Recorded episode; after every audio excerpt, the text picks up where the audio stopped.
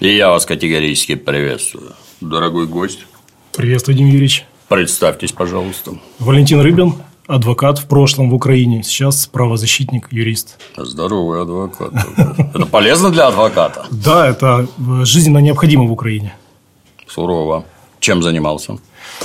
Занимался я крайние 8 лет э, защитой э, граждан Украины, а также граждан Российской Федерации, э, иногда даже и граждан иностранных государств, в, в основном в политически мотивированных уголовных делах. Например? Если говорить о иностранных гражданах, то был уникальный случай в моей практике. Это бразильский доброволец, который служил в Донецкой Народной Республике, в ополчении Донецкой Народной Республики, Рафаэль Лусварги. Очень интересный парень, э, очень трагическая судьба у этого человека. Он осенью 2014 года приехал э, на Донбасс, воевал, э, был тяжело ранен, подлечился, в 2015 году уехал в Бразилию. Угу. Служба безопасности Украины провела ну, действительно такую очень интересную операцию, выманила его в Киев и в Киеве задержала. Как выманили? По социальным сетям пробили, что у него тяжелое материальное положение – предложили через поставную фирму английскую якобы работу на морских судах. Нужно было э, попасть в Одессу и работать в охране, учитывая его боевой опыт. Угу. Ну и человек, видать, не справился с ситуацией, не понял, что происходит. Э, говорит, у меня нет денег оплатить билет. Ему говорят, мы оплатим вам билет, вам только нужно сесть в самолет и прилететь. Все, он прилетает в Киев, его в аэропорту раз и запаковали. Ну и люди. Зачем? Ну, ему предъявили участие в террористической организации. Естественно, да. Э, да, он очень быстро был осужден на 13 лет. Угу. И мне позвонили из Донецка, мои друзья говорят, слушай, там э, в Киеве такой человек находится, надо бы ему помочь, поддержать. Э, зайди, пожалуйста, в процесс, поучаствуй. Я захожу, вижу, что там масса ошибок, начинаем раскручивать эту ситуацию. В апелляции отменяем приговор, отправляем дело на новое рассмотрение. Угу. Но э, в чем интерес э, и трагика этой судьбы? Значит, э, происходил процесс переговоров по обмену этого человека. Договорились. Угу. В качестве шага к обмену украинская сторона меняет меру пресечения Лусварги с содержания по страже на личные обязательства. Он выходит из зала суда в Киеве и практически полгода находится на свободе. Да, у него обязательство не покидать город. Я водил его в посольство Бразилии в Киеве, говорю, ребята, заберите, дайте ему справку, угу, чтобы он мог сесть на самолет и улететь. Они говорят, нет, нет, мы не можем этого позволить, как же так, у него же обязательства. Я говорю, ну его здесь в Киеве просто разорвут. Обмен не происходит, э, не могли договориться, чтобы его поменять.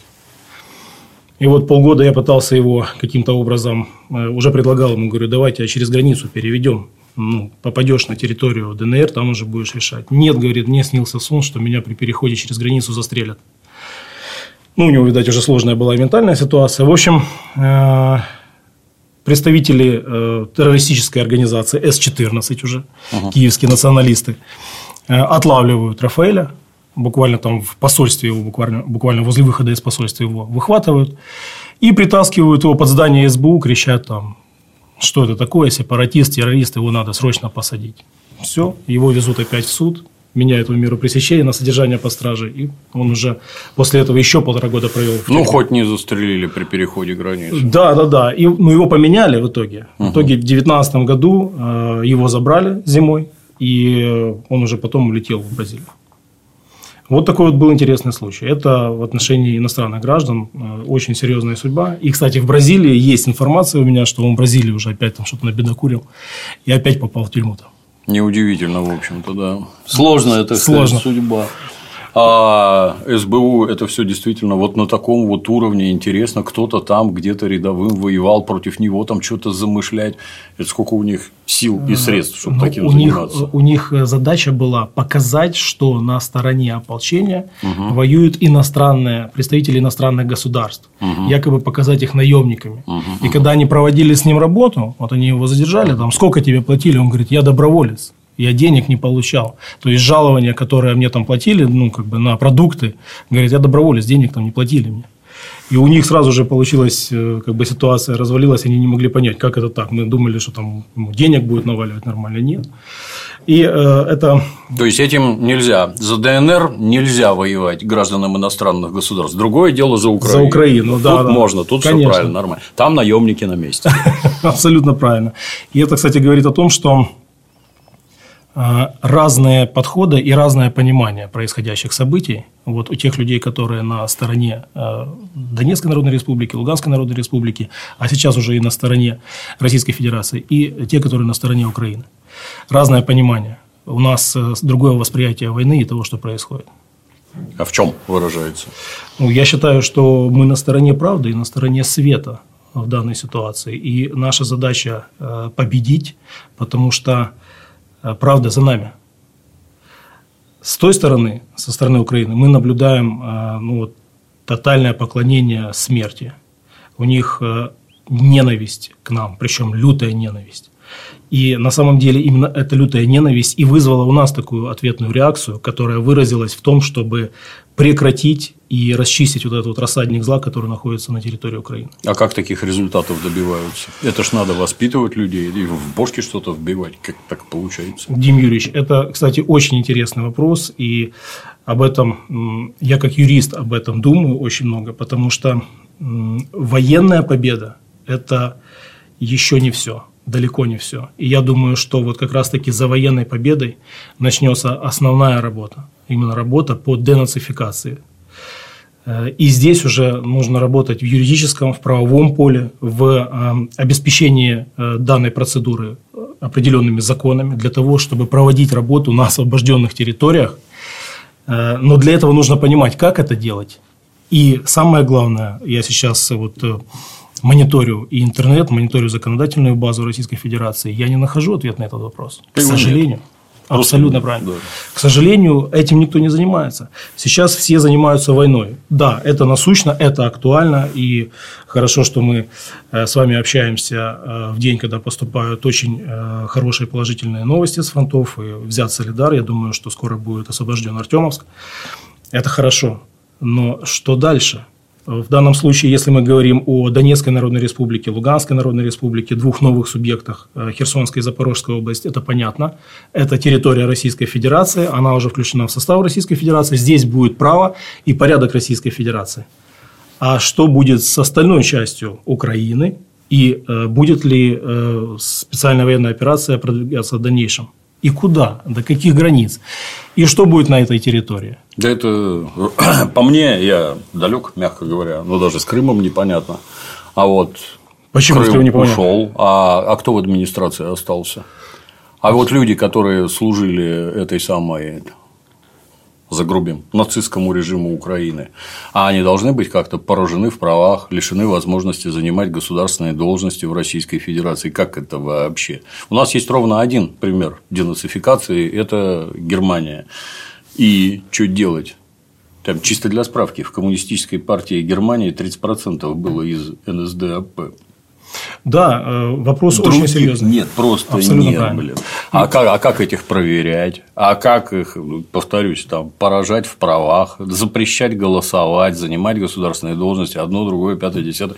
В законах нет ничего абсолютно. И что это за денацификация, я, например, не понимаю. Я думаю, что э, законодательную базу нужно разрабатывать как раз сейчас. Нужно, чтобы э, законодательный орган Российской Федерации этим вопросом занимался очень четко. Э, на самом деле можно взять опыт э, проведенной денацификации в Германии, и можно взять оружие врага, как говорится, бей врага его же оружием. Мы же не исследовали те процессы, которые происходили на Украине все это время. А я вам хочу сказать, с 2014 года там тотальное поражение в правах тех, кого хотя бы только подозревали подозревали в э, поддержке э, дружбы с Российской Федерацией. Симпатия. Абсолютно правильно. И я вам хочу сказать, что э, в 2014 году у нас была очень серьезная ситуация, когда приняли изменения в Уголовно-процессуальный кодекс Украины, и людей, которые подозревались по таким статьям политически мотивированным, у них была только одна мера пресечения – содержание под стражей. И вот большинство моих клиентов подзащитных, которых я защищал, четыре 5 лет провели под стражей только потому, что их подозревали, я прошу обратить внимание, не судили, угу. а подозревали в том, что они каким-то образом связаны с Российской Федерацией. В данном случае я хочу э, привести э, дело Евгения Мефедова, гражданин Российской Федерации. Женя Мефедов э, в Одессе попал в Дом профсоюзов, горел там, из Дома профсоюзов попал в больницу – в больнице пришла полиция, когда стали разбираться, увидели, что он гражданин Российской Федерации. Ему тут же предъявили подозрения в организации массовых беспорядков, которые привели к таким последствиям. И он пять лет провел под стражей. Три года он провел под стражей по этому делу. Мы добились оправдательного приговора для него. В 2017 году я ездил в Ильичевск, рассматривалось это дело. И представляете, вот сейчас э, я вернусь к денацификации. Ему в зале суда объявляют оправдательный приговор судьи освободить его из-под стражи в зале суда. Тут же в зале суда появляются сотрудники СБУ, новое подозрение ему за то, что он организовал автопробег из э, Одессы в Николаев, посвященный Дню освобождения Николаева. Угу. Тут же ему подозрение, из его зала суда прямо забрали в другой суд, где ему мера пресечения содержания по страже. Еще два года человек по страже провел. Это просто кошмар. И вот по поводу денацификации нам теперь всех этих людей, которые так радовались, которые группами следователей входили в эти дела, которые uh-huh, прокурорами подписывали санкции, uh-huh. судьями судили, вот с ними надо проводить соответствующую работу. Причем абсолютно такую же. Вот, равно такую же работу. Подписал санкцию на арест, пожалуйста, будь добр, твои пять лет, uh-huh. нет проблем.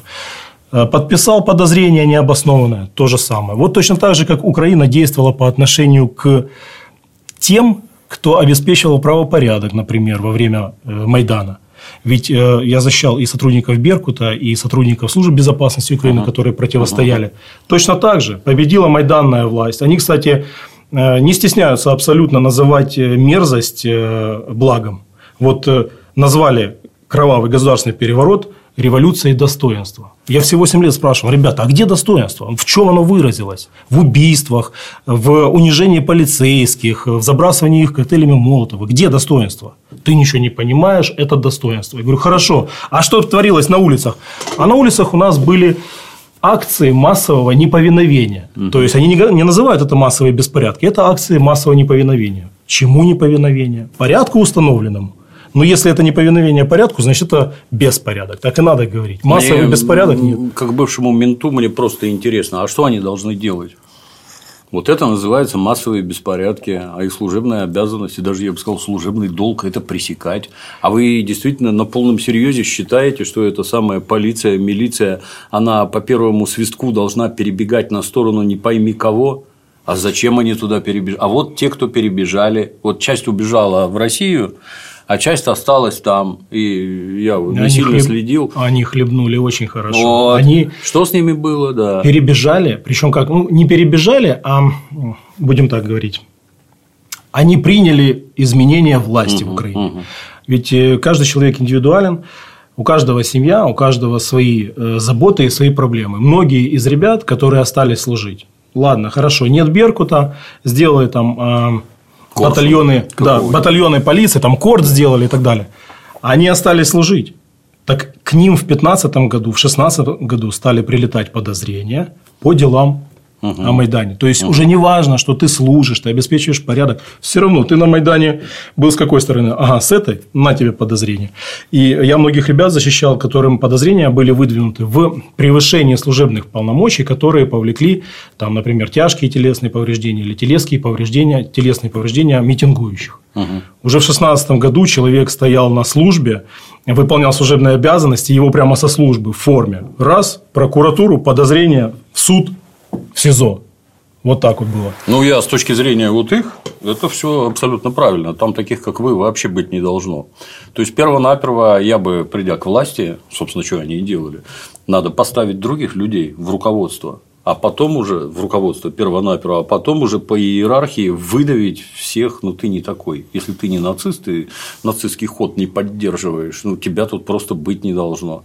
И там очень быстро все это произошло. И в армии, и в полиции там никого, по-моему, не осталось. Вообще, кто не был бы проникнут националистическим духом. Их просто нет. Ну вот им либо пришлось э, проникнуться по-настоящему этим духом, либо мимикрировать под это. А и вы помните, был случай в Киеве, когда на очередном мероприятии э, подольские милиционеры Подольского района там уложили какого-то националиста э, мордой в пол. Угу собралась перед э, отделом полиции э, толпа людей, и, значит, что было предъявлено? Когда опаковали этого придурка, значит, э, полицейский, который его крутил, говорит ему, ложись, Бандера. Все позбивала у людей шляпы, значит, все стали кричать, вы что, полицейские, вы не любите Бандеру, как это так? В общем, начальник отдела заставил полицейских выйти всех, построиться перед райотделом, и все кричали с этим вот подонком, которые собрались, я Бандера. То есть, это даже мем был такой. Полицейские кричали «Я Бандера».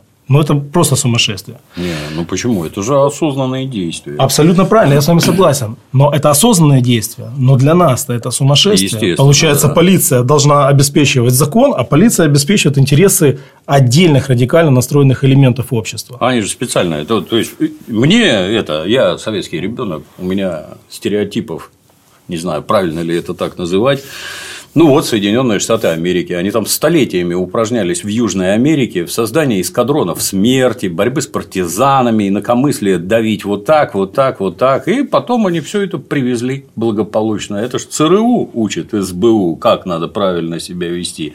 Это же сотрудники СБУ стажируются в США, получая там всяческие эти корочки и с их благословения Конечно. Но... Ну. ну и Запад очень активно применяет различные тактики и техники и использует их э, на Украине для того, чтобы как раз-таки вот таким образом структурировать общество. А вдогонку еще скажу, что я когда-то службу нес я уже набившая оскомину. Оперативная деятельность должна быть агрессивной и наступательной. Абсолютно. Это первое, чему тебя учат. Нельзя сидеть, ковырять в носу, о, вот этих поймали, ну теперь можем курить спокойно. И в результате вот то, что лично я вижу на Украине, там все делают по учебнику. Агрессия, наступательность, мое почтение, результаты вот на лицо. У нас я не знаю, какая-то колышущаяся медуза никто не понимает, куда бежать, за что хвататься, ни планов, ни, ни, ничего нет. Ладно, хорошо, боевые действия, да, они главнее всего. Остальное это где, покажите, где, ничего нет. Абсолютно правильно. И вот э, в данном вопросе, я считаю, нужно очень серьезно сконцентрировать э, общественное мнение, его подготавливать и работать, потому что у нас, я хочу заметить, очень много блогеров, и очень много людей, которые следят за военной обстановкой, все дают советы, угу. рассказывают, как генералам куда наступать, как себя вести, но никто не говорит о том, что же мы будем делать после военной победы. Никто не говорит о том, ребята, давайте э, создадим законы, давайте на территориях, которые мы освобождаем, будем вводить такой порядок, будем так работать с населением, в том числе информационно, будем э, нести на эти территории определенную идею, которая будет резко резко, диаметрально отличаться от той идеи, которая сейчас на этих территориях есть и которая привела к войне между нами. Вот о чем речь. К сожалению, этого пока нет. Я думаю, что нужно будет использовать в том числе и опыт Украины, потому что да, он агрессивен, вы правильно говорите, а раз он агрессивен, значит он эффективен на да. определенном этапе, и нам его нужно перенимать, естественно же, с корректировкой на то, что мы все-таки отличаемся от тех людей, которые поражены вот этим вот вирусом Бандеры. Отличаемся тем, что, ну, наверное, э, все же мы э, не воспринимаем э, вот этот вот, как вы говорите, да, бандеровский ход. Для нас все-таки задача жить, а не существовать, поклоняясь там, каким-то темным символам бандеровщины или национализма. Вот эту вот тему мы должны пробивать. А что они хотят? Вот в целом, что они хотят? Вот, объединившись в так называемую нацию теперь, за что они так яростно воюют? В чем, в чем смысл для рядового украинца? Вот в чем смысл отправиться на фронт и там подохнуть без всяких преувеличений? Если есть культ смерти, они готовы умирать да. и, и действительно хорошо воюют, умирают. А в чем да. смысл конечный? Что они хотят-то? Вот вы знаете, у меня на территории Украины осталось много э, знакомых, друзей. Э, вот обычный гражданин Украины э, ведь он же все-таки из советского прошлого. Будем так говорить, всего лишь 30 лет прошло. И очень многие люди, которых я знал, а, будем так говорить, они перестегнулись, то есть они были лояльны по отношению к России, они не уважали режим Порошенко и Зеленского, угу. но когда началась специальная военная операция, вот их просто замкнуло, на нас напали. То есть это еще как, ну, знаете, как гены говорят о том, что на нас напали, вот в 1941 году на нас напали, и мы как бы весь Советский Союз сплотился, победил. Точно так же сейчас многие воспринимают. На нас напали. Ведь с 2014 года очень многие люди закрывали глаза на то, что происходит на Донбассе. Никто не обращал внимания на то, что там летают бомбы, залетают в дома, разбивают эти дома, что там гибнут люди. Я с 2014 года этой темой занимался достаточно активно, многих людей знаю из Донецка. И для меня тогда уже было непонятно, а как в Киеве Все нормально, все хорошо, рестораны, бары, дискотеки. И вот когда 24 февраля началось СВО, многие люди в Киеве, да и в других городах, они были шокированы, что, оказывается, может быть так. И теперь они пытаются вернуться к своему прошлому, безобидному. Вот они почему идут э, угу. воевать? Потому что они хотят вернуть свое прошлое. Они хотят вернуть мир. Просто мир, не надо ничего. Уже многие говорят, вообще просто ничего не надо. Просто вот мы хотим жить так, как мы жили. А так уже не будет. Не будет. Э, некоторая часть действительно радикально настроена, которая поражена вот этим вирусом бандеровщины, они такую лютую ненависть испытывают к русским. Не к россиянам, а к русским что они готовы за это реально идти погибать и куда угодно. Потому что их 30 лет накачивали. Я хочу э, отметить, у меня был случай такой в жизни, я вот сейчас вот провожу параллели, вспоминаю. В 91 году, после летних каникул, седьмой класс, я прихожу в школу, я учился в интернате, и замечаю, старшеклассники ходят с красно-черным флагом, вот это вот у них появилось там «Слава Украине», они друг другу там, что такое, я не понял тогда – Потом в 2004 году, когда у нас был первый Майдан, это помаранчевая революция, так называемая, с Ющенком во главе, эта тема опять поднялась. Потом я смотрю, в 2007 году опять там свобода, выборы, вот эти вот заигрывания с партией регионов. И все это время с экранов э, методично заливалось. Вот мы украинцы, вот мы особливі, вот у нас вышиванки, вот у нас трезубец, вот у нас ще не вмерла. Но ладно, если это в мирном русле, я уверен, что Россия абсолютно бы нормально к этому относилась. Но вопрос же в том, что это поворачивалось против России. И вот эти вот вышиванки. Я помню, как э, я уже сына повел в школу. Учительница смс-ку присылает, значит, рассылка в группе. Завтра э, все дети приходят в вышиванках. Но я, например, вот русский. Вот я русский по духу, я родился в Хабаровске. В косоворотке. Вот я и пишу. А послезавтра, говорю, в косоворотках приходим. А еще, говорю, через день приходим э, в казахской одежде, а потом приходим в еврейских национальных костюмах. Она мне ничего не ответила. Уже потом смотрю, родители начинают в группе. Что ты, вот это, зачем это? Я говорю, подождите, но ведь это же изначально неправильный посыл. Но если мы приходим в вышиванках, а у, у, у людей разные национальности, ну так на каждого оденем вышиванку, что это будет? Ну, меня понятно, что не поняли. Там, а, Рыбин, Сепар, понятно, адвокат Сепаров, это все нормально. Как бы. Но вот эта ситуация, она очень, ну, скажем так, показательна. И это везде. Потом запрет русского языка. Казалось бы, никто не запрещал русский язык. Но я же помню, что первым законом, который приняли э, победившие на да, Майдане да, переворотчики, это отмена регионального статуса русского языка, вот этот закон Колесниченко. Угу. А зачем вы это сделали? Ну, если вы за европейские ценности, если вы за, э, скажем так, многокультурность, зачем вы отменяете русский язык? И ведь на самом деле э, Донбасс – он же воспротивился именно тому способу, каким была свергнута власть. Если бы это были выборы, и вы выбрали бы там того же Порошенко, например, на выборах демократических, я думаю, не было бы проблем. Но коль произошел переворот, я же был 15 марта, 15 марта я был на митинге в Донецке в 2014 году. Я же видел, как люди там собирались, и они негодовали именно тому, что произошло в э, Киеве. Ребята, ну если вы там себе можете позволить вот так вот и скакать прыгать и кричать москаляку на геляку, то мы тогда вынуждены просто от вас защищаться. И вот сейчас, к сожалению, вот эта вот ситуация, она доведена до апогея. К сожалению, Приведу хороший пример. У нас тут под боком есть такая страна Финляндия. Всю жизнь, ну, север, жизнь тяжелая на севере, и финны, они, соответственно, никаких там мегацивилизаций не построили. А сбоку от них живут шведы, там, через Ботнический пролив и по земле там граничат. И пока вся Европа доблестно ходила в крестовые походы, шведы были далеко, до них не дошло, и они никуда не ходили. А когда все уже награбили в крестовых походах, шведы тоже зачесали, что-то у нас не пойдем на финнов. Да. И вот они, крестовые походы, пошли-ка мы к финам. Напали на финнов, естественно, там государства как такового нет, все это немедленно завоевали, оккупировали. И финны там на положении бессловесного скота на протяжении 600 лет.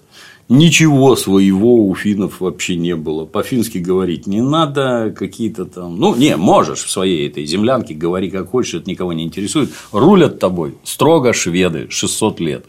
А поскольку там ничего не росло, нефти нет, ничего нет, то а оно вроде наше, и из Стокгольма туда постоянно только дебилов и алкоголиков на управление этими территориями. Единственный объект культуры – это такой Конунгсвегр, это королевская дорога вдоль э, Финского залива. На ней, соответственно, королевские эти постоялые дворы, кабаки, где, как в фильмах с Брюсом Ли, собакам и китайцам вход воспрещен, а там также собакам и финам вход воспрещен. Нифиг тут делать вообще. 600 лет шведской, без всяких преувеличений, оккупации. Шведы в воображении рядового финна – это помесь немецкого нациста, еврея, ну, у которого вот нацист, потому что он нацист, этот потому что у него все деньги и вообще какая-то неописуемая и, и гомосексуалист теперь еще. Вот это вот в трех лицах, так сказать, швед. И при этом обращаю твое внимание, их там 8 или 9 процентов шведов в Финляндии, а шведский язык он государственный. Нравится Абсолютно. вам это или не нравится, mm-hmm. а вот вот так вот и все. И это как русские, они не шведы никаким боком, так себя не вели и такого не происходило. У нас все от заслуг перед царем, я уж не помню, у нас первый начальник питерского ГУВД, еврей португальский был такой девиер, которого я уж не помню, там за бутылку водки купили или еще что-нибудь там. А здесь дорос вот до такого, и все совершенно спокойно двигались по службе, потому что ты, у тебя одна обязанность была быть православным, по-моему. Все, больше от тебя ничего не требовалось. Вообще блин. нет никаких проблем. И нафига вы это делаете? По-моему, как мне кажется, в многонациональность это сила в первую очередь, когда мы все страшно разные, вы вот этим хороши, мы вот этим, да, каждый в чем-то плох, безусловно.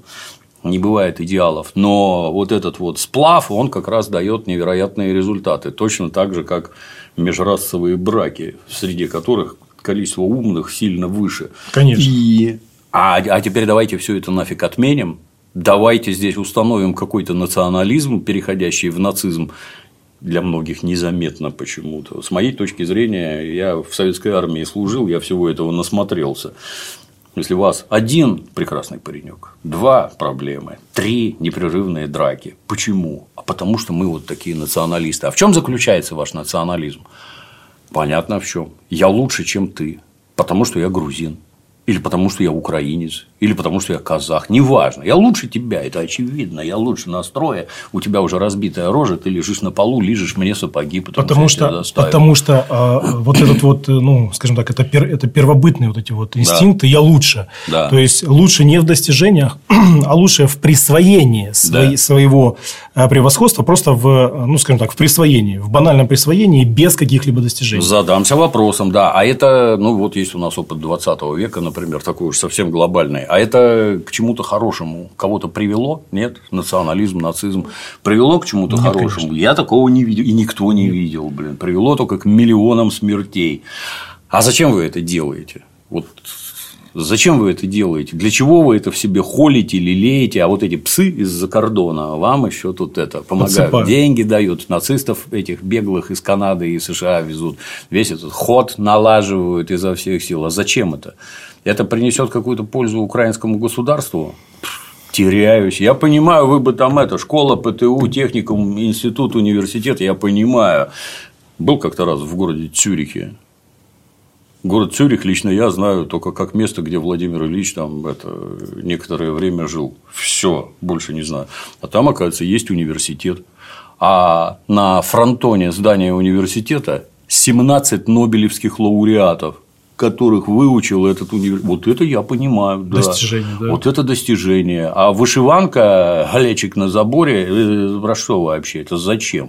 То есть я это расценить могу. Единственное, как вот этих псов мы специально выращиваем и тренируем для каких... решения каких-то агрессивных задач. Каких? Ну, если вы так ненавидите русских, ну, наверное, воевать с Россией. Больше ни для чего не вижу. Вопрос Извините, к хохлам, вы-то нахера в это лезете? Я понимаю, там за океаном надо, да. А вы-то зачем в это лезете? Вам-то какая польза? А они отвечают, что мы типа вас победим, и, и запануем. Да. И, запануем. и тогда все ресурсы пойдут из России в Европу. Через нас. Бесплатно. Да. Через нас, а мы ни хера делать не будем и красиво жить. Блин, ну как то это, слушай. И ты на полном серьезе считаешь, что за это можно и нужно сдохнуть? Да.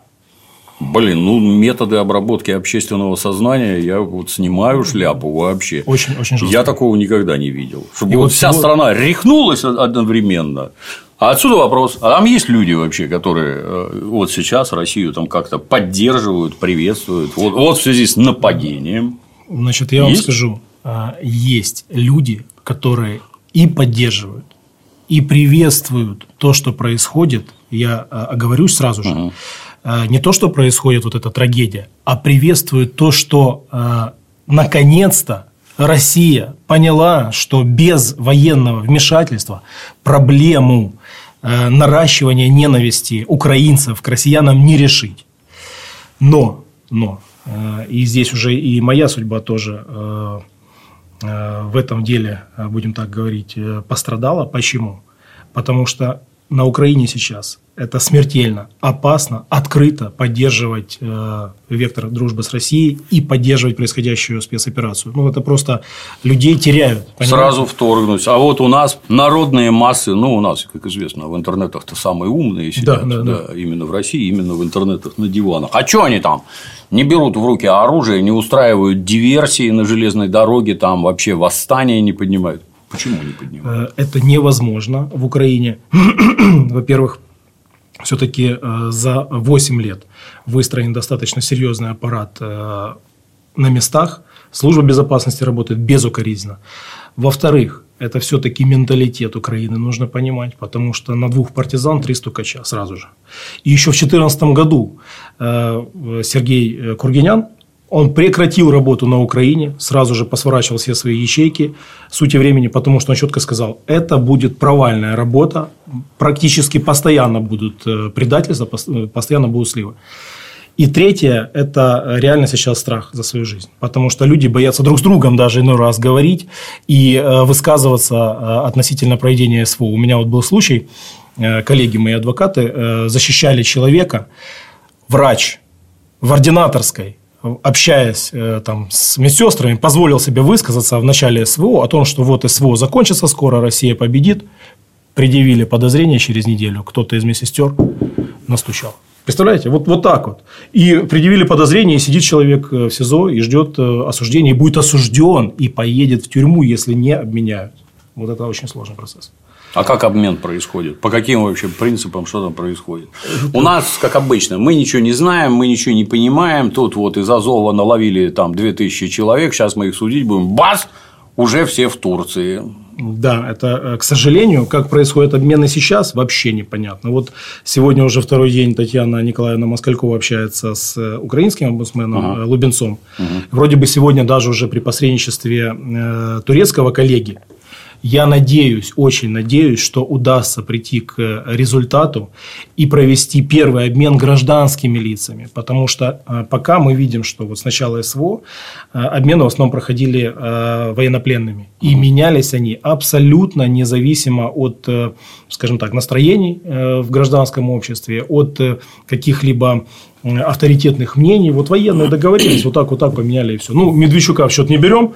Это, я так понимаю, вообще была отдельно проведенная операция. То есть там тоже ничего не понятно. То есть там народ сразу заверещал, а как, а как это так взяли, там поменяли на этого. Откуда вы знаете? А может, его СБУ само впихнуло в список? Вот я... Давайте предположим просто. Вот да, специально, думаю... чтобы вас бесить. Чего вы беситесь-то, ё Это, кстати, очень важно, что э, почему бесятся, я скажу.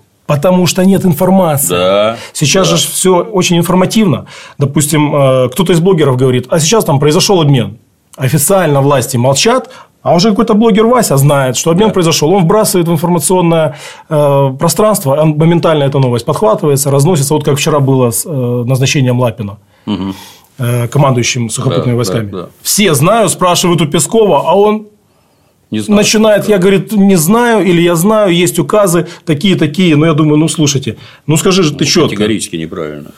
Поэтому и возмущается общественность относительно обменов. Я, извини, да. перебью, ну, с другой-то стороны, это не твоего папу меняют.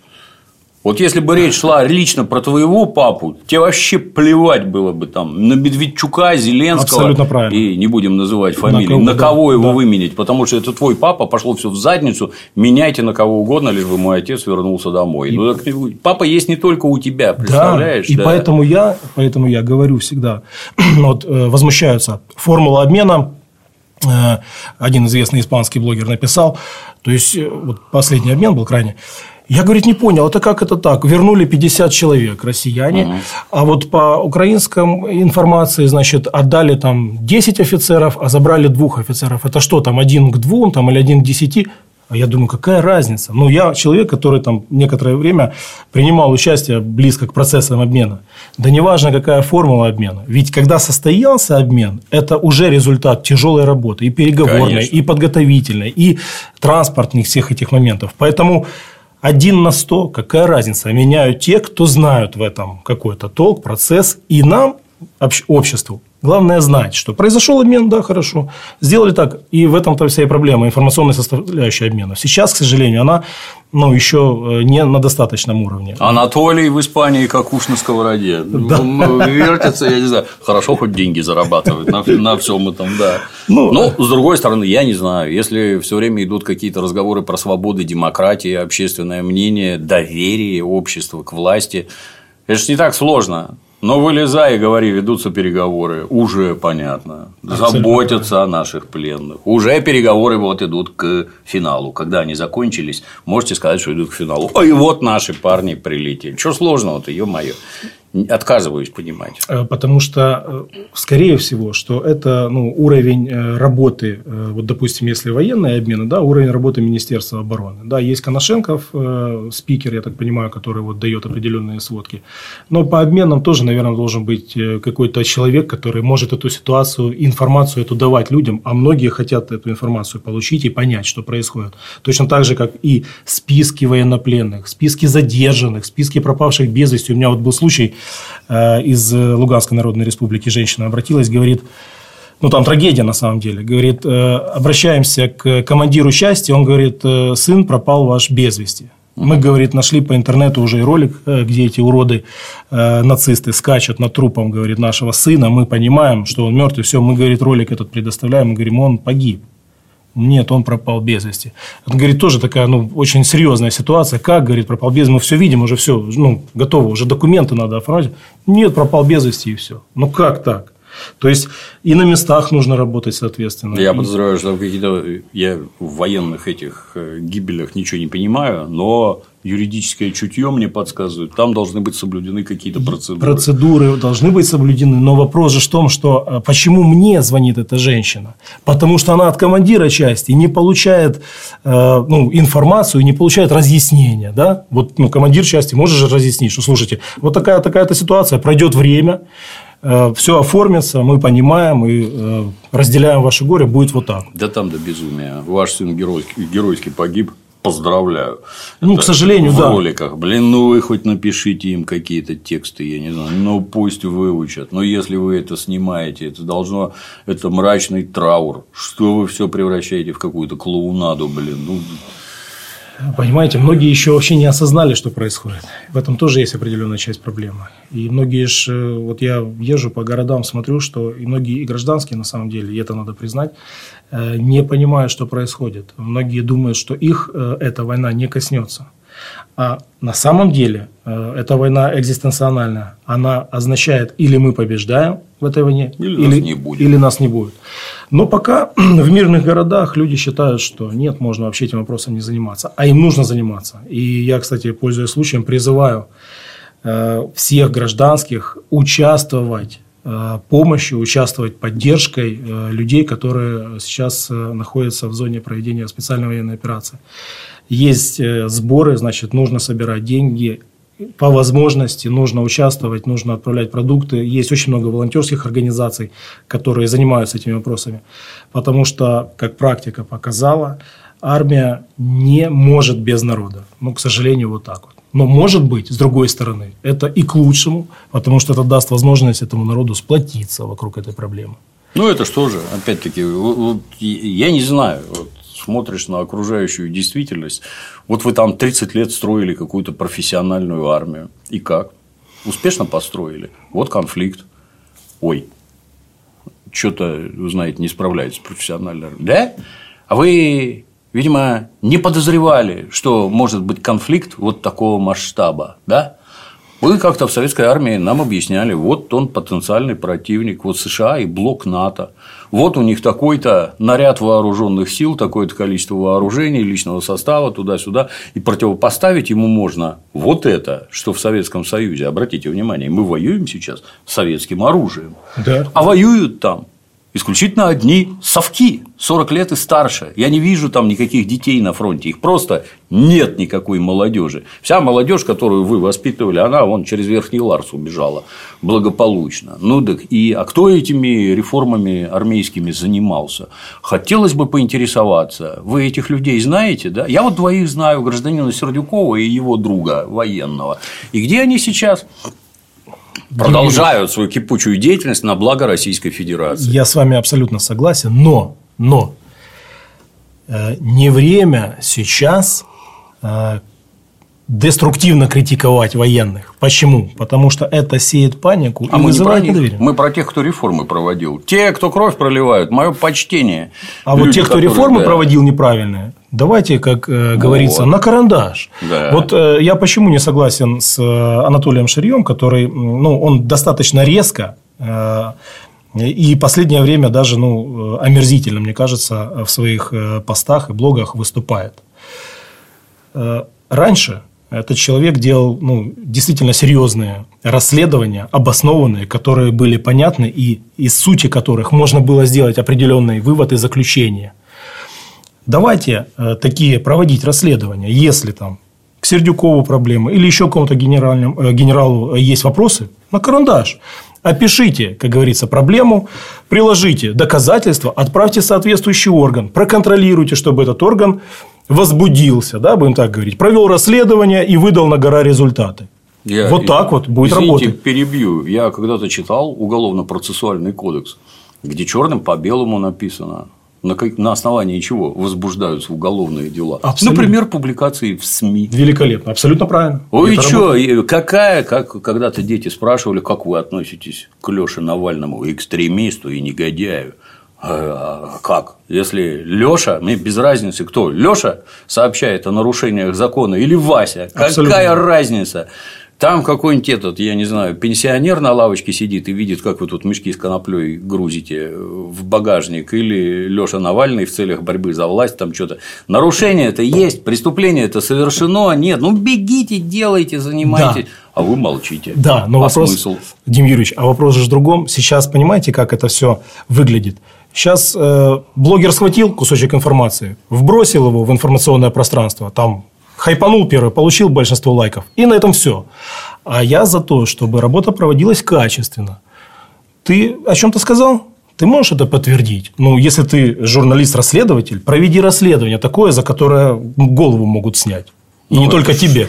Журналист это тот же самый оперативник. Абсолютно правильно. Вынюхивай, высматривай, выслушивай, Конечно. ищи. Вот фактура, вот давайте что-то с этим опасно, между прочим, опасно. Конечно. Анатолий там, ну я далек от украинского политикума, я ничего в нем не понимаю. Ну Анатолий глубоко в теме вещает про всякие эти самые, ну, слушаешь все время, я безотносительно там политических взглядов, устремлений, это от меня все, его от меня все далеко. Говорит-то по делу, мужик не глупый. Так пользуйтесь, елы палы возбуждайте уголовные дела, проводите расследование. Нет? Не, не интересно, потому что он там хохол сидит в Испании, и мы это не слушаем. Молодцы. Нет, нет, нет, я скажу не потому, я скажу, что скорее всего э, способ подачи информации, ведь э, если ну, посмотреть э, материал, то э, ну, на эмоциях, да, то есть те плохие, те воры, те негодяи, те подонки, те там злодеи. Да, на эмоциях это вызывает определенное там отторжение угу. и негативное отношение. Эффект достигнут. А посмотришь ближе, подождите, а где связка? Ну, ты снял красивую сумочку там чьей-то дочери. Ну, это моральный аспект, ну, никак да. не юридический. Ты хочешь э, конкретно задать вопрос, откуда у нее деньги? Так ты поставь этот вопрос. Потому что те люди, которым ты этот посыл закидываешь, они придут и поставят вопрос, откуда у вас деньги? И ответ получишь сразу же, а вас это интересует? Что незаконного? Вот. А ты собери материал, подготовься так, чтобы вопросы, которые будут задавать компетентные органы, действительно вызывали э, внутреннее жжение у человека, который будет на них отвечать. Ну, вот я о чем я говорю. подозреваю, что такая задача вообще не стоит. Абсолютно правильно. Просто задача стоит, стоит расшатать да. ситуацию. И вот это вызывает омерзение. У нас война, а нас шатают изнутри. Вот это сложности, которые нужно улавливать. Ну, вот как-то так. Но, опять же, возвращаясь к теме денацификации. Угу. Она очень важна. Я считаю, что э, по этой ситуации нужно работать. И законодательный орган, который есть у нас, Государственная Дума, Совет Федерации, нужно работать, нужно вносить проекты. Я, кстати, не вижу, чтобы какие-то депутаты этим вопросом занимались, обеспокоены были, вносили проекты законодательных актов относительно определенных правовых режимов на освобождаемых территориях. Но это, наверное, связано и с тем, что э, мы пока не видим горизонты планирования. И это тоже очень важный момент. Как можно воевать, не зная, что будет завтра? Ну хорошо, сейчас освобождаем Донецкую область, даст Бог, э, Донецкую Народную Республику освободим, э, дальше Запорожская область и Херсонская область. Там очень сложная ситуация. Но понятно и с ними, потому что там уже порядок, как мы говорили раньше, там российская территория. А дальше что? Что делать с той территорией, на которой живут граждане Украины, и которые тоже не понимают, что происходит? Ну, у них на самом деле война за независимость Украины. Они ее так объявляют. Вот независимость, Россия напала и все. Они не понимают, что уже государственность украинская на самом деле э, исчезает. Вот она просто растворяется, как дым. Но это же тоже надо объяснять. Нужно вести информационную, кстати, работу и на территории Украины. Очень мощную. К сожалению, пока только мы видим, что предыдущий результат работы с элитой, Добкины, там, Медведчуки, другие люди, он вообще никакого результата не привез. То есть Бойко, который там остался и говорит теперь, что слава Украине, понимаете? Ну, вот так к сожалению. Печально. Очень. Да. Ну, будем работать. Я думаю, что и многое, наверное, зависит от нас. То есть, наверное, надо проявлять инициативу. Не ждать, пока кто-то сверху что-то спустит.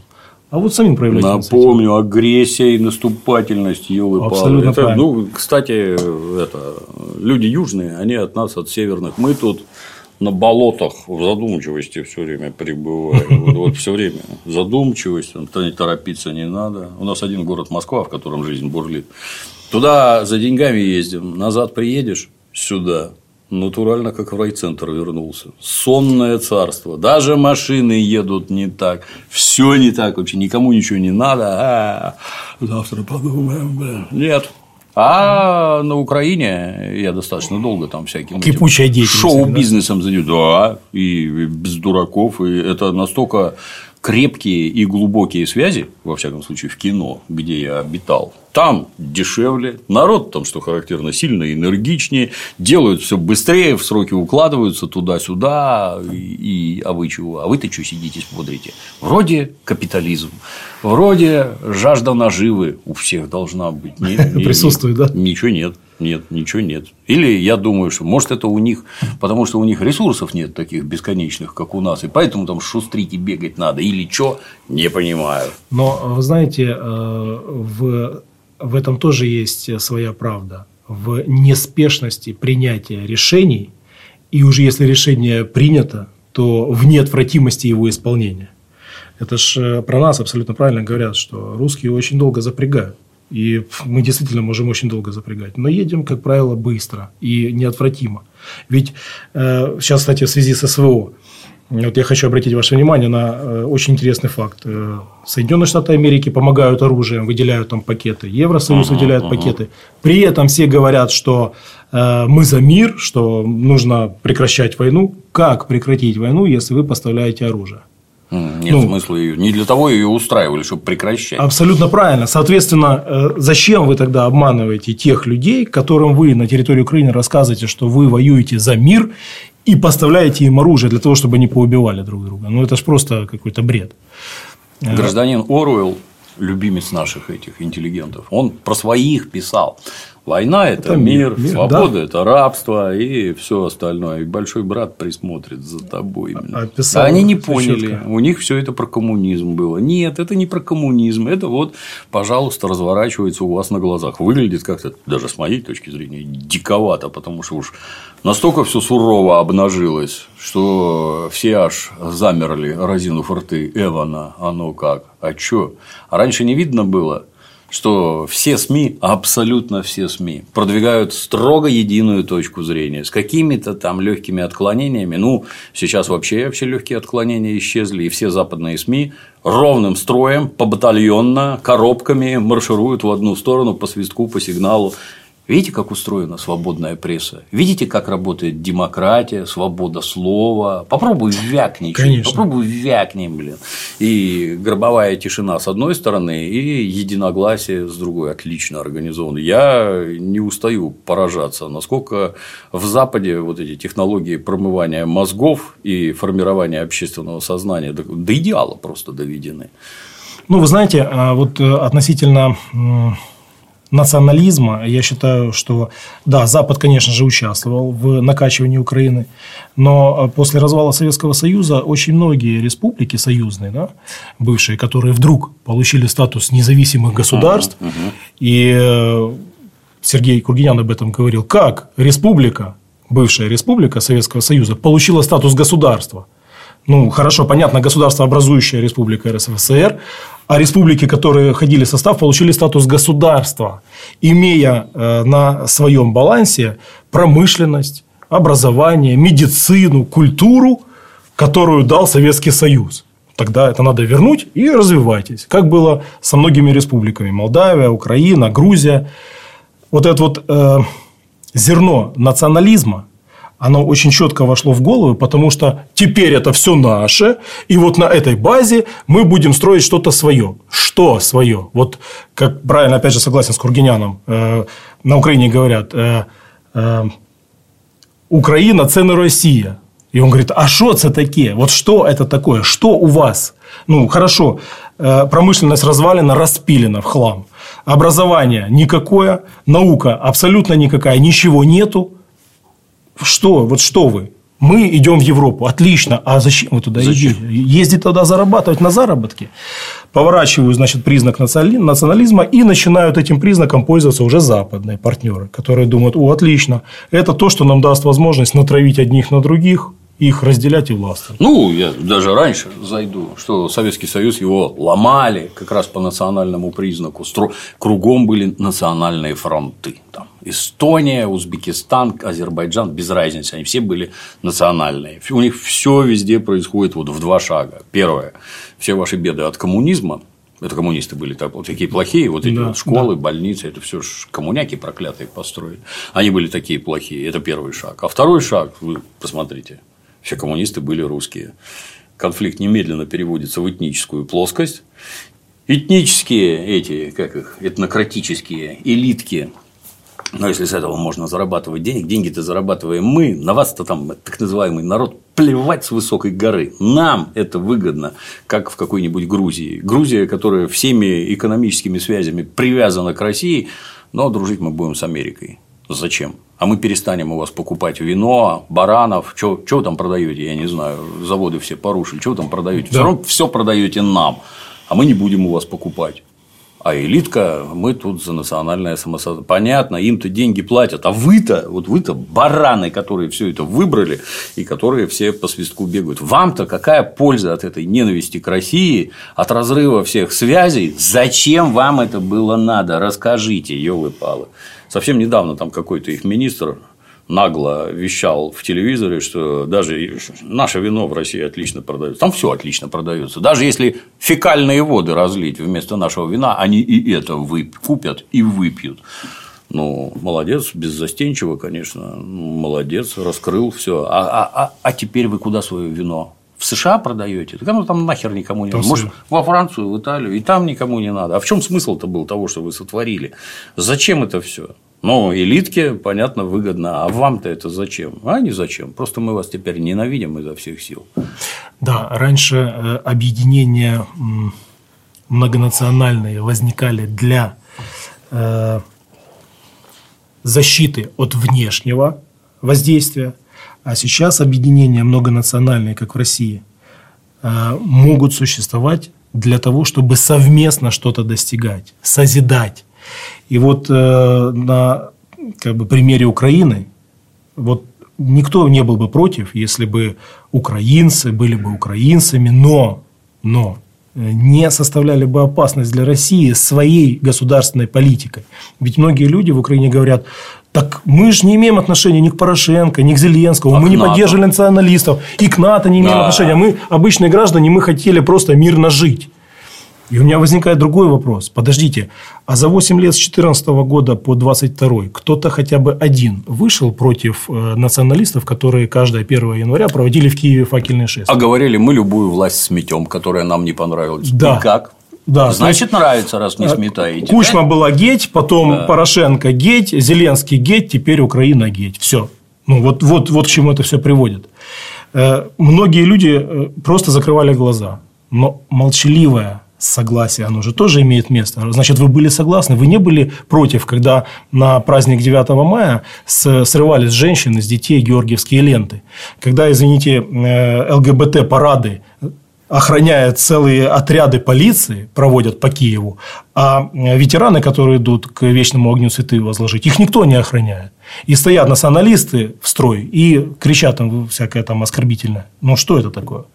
Значит, государство проводит эту политику, оно ее одобряет, а граждане или активно ее поддерживают, или молчаливо не возражают. А теперь получите соответствующий трагический результат, и уже поздно теперь высказывать что-то. Так что я думаю, что в данном случае те люди, которые находятся на территории Украины и поддерживают то, что делает Россия, да, они находятся в сложной ситуации, но они вынуждены потерпеть теперь, подождать. Или действовать, как я. Я уехал в Европу, да, я проскитался полгода, я поработал там на стройке, э, я понял, что э, мне нужно возвращаться в Россию, это мне ближе, это моя родина, мне здесь надо действовать, и я хочу восстановить закон и порядок на территории Украины, я этого очень искренне хочу.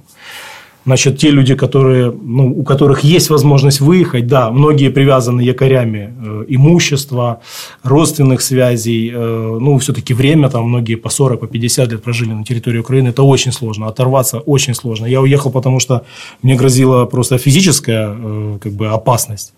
И слава богу, что у меня получилось, там, 8 марта я выскочил, просто буквально выскочил, а многие не успели.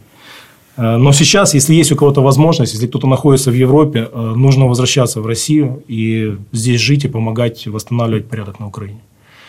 Для меня вообще загадка, зачем они туда бегут, в эту самую Европу. Ну, то есть, Не, я вам скажу, это понимаю. А дело в том, что в Россию э, тяжело из Украины убежать. Там все перекрыто. В Россию ты можешь выехать только через Европу. И, к сожалению, многие еще не, не могут определиться. Многие э, находятся в состоянии такого, ну, знаете, как вот э, шок. Они выскочили в Европу. И сейчас они э, в состоянии наблюдателя. Угу. Все ждут, что вот завтра, послезавтра, через месяц, угу. через год все закончится. Не закончится. Это очень долгий период будет. Я думаю, что горячая фаза, ну, дай бог, чтобы к 25-му закончилась. А там у нас еще впереди десятилетия работы. Очень сложно.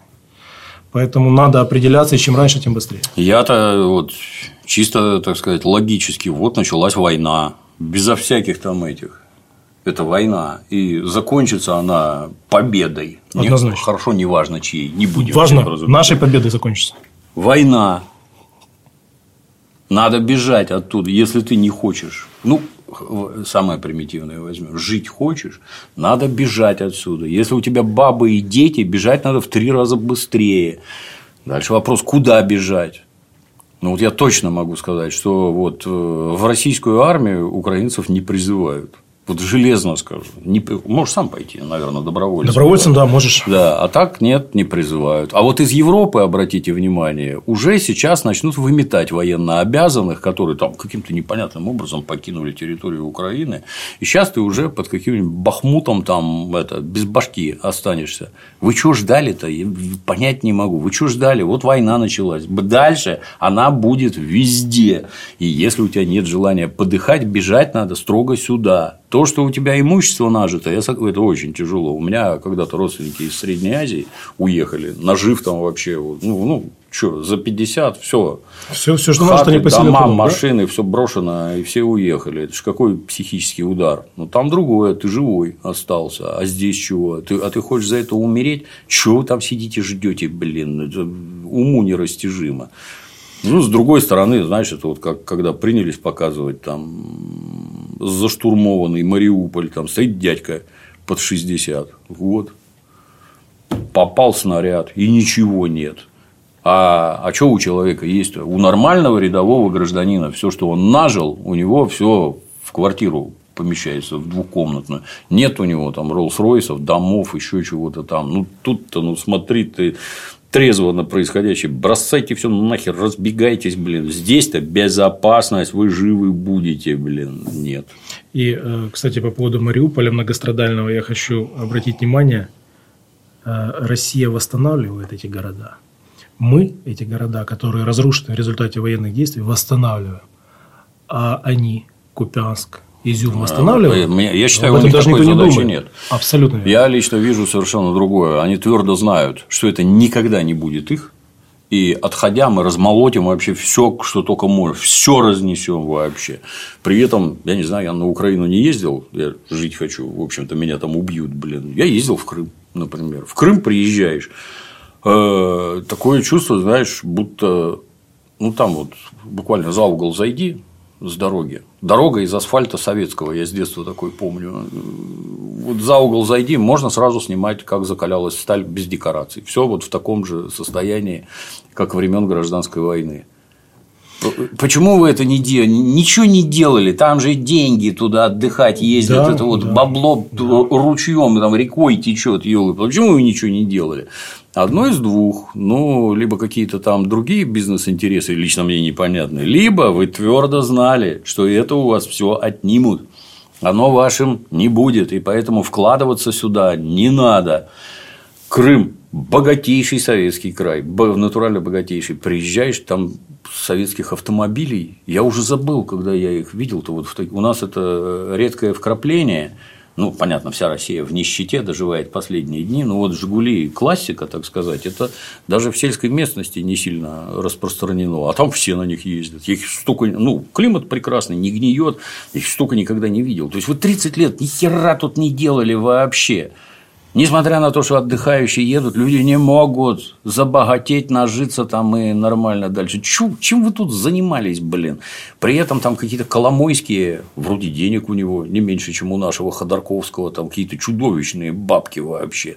А куда вы все это дюете-то? Что вы там про какое-то богатство рассказываете? Как вы тут хорошо живете? Ну, согласен. Некоторые очень хорошо живут. Огород, деревья, это все есть. Ну, хорошая жизнь-то она не только про это. Мы не стремимся жить крестьянами, мы как-то больше норовим в мегаполисы, жить в отдельном доме, ездить на автомобиле BMW, отдыхать там, я не знаю, на Мальдивах и прочее. Там как? Оно все присутствует? Нет. А, а, а вы про что, пацаны? Вы про что? 30 лет слито в задницу вообще. В задницу просто натурально. Только поздравить. Да. Страшно смотреть. Богатейшая Советская Республика. Вы что тут К сожалению, устроили? в крах, просто в крах. Я вам, кстати, хочу сказать, что э, относительно богатства, да, некоторые, может быть, жили и богато на Украине, но э, большинство жили так же, как они жили и раньше. Э, Извини, перебью. Я вот вижу ну, когда вот занимают какие-то населенные пункты, я повторюсь, я там не был, я вижу, что вот по советским меркам, по советским, это очень крутые дома, очень крутое жилье, там машины, неважно, старая, новая, она есть. Даже если старая, это гораздо дороже, чем сейчас. Очень круто. Но так это было 30 лет назад, 40. Да, это было при Советском Союзе а потом в промышленном регионе Донбасса, как и по всей Украине, ну, как и, в принципе, по всему Советскому Союзу, да, проводилась приватизация. И я в 2014 году, когда стал ездить по востоку Украины, э, там, по процессам, по, по делам, я ездил, удивлялся, подождите, а что происходит в этих регионах? То есть, тут стоят мощнейшие предприятия, там, добывающие, перерабатывающие. Они принадлежат Э, олигархам, угу. а люди, которые на них работают, живут в советских домах, ездят на старых машинах по старым дорогам. То есть, получается, что э, Советский Союз рухнул, средства производства перешли в частную собственность, и дикий капитализм просто, вот он, пожалуйста, во всей своей красе. И потом, когда началась в 2014 году э, война на Донбассе, я удивлялся, люди, так а что происходит? Украина за что воюет? Что здесь, вот за что? То есть, она людям сделала здесь э, хорошие условия труда, работы, э, проживания, обеспечила социальную сферу, и поэтому, естественно же, она хочет оставить себе этих людей? Нет. Украина в лице олигархов воевала там за средства производства, за свои заводы, за сбережение э, источников доходов, и все, люди не интересовали. И поэтому даже когда подписали Минские соглашения, их никто не собирался выполнять с украинской стороны, потому что они, выполнение этих соглашений, означало бы заботу о людях на этих территориях в первую очередь. А это такой задачи нет. Это у нас точно так же было. Типа мы тут приватизируем какой-нибудь комбинат, завод или еще что-то, мы его приватизировали. А это же советская, там социалка на это все завязано. Конечно. Да. Садик, вот, да. больница, Норильский, Норильский общежитие. Никель, он наш. А город Норильск не, не наш. наш. Делайте, что хотите, там прекрасно.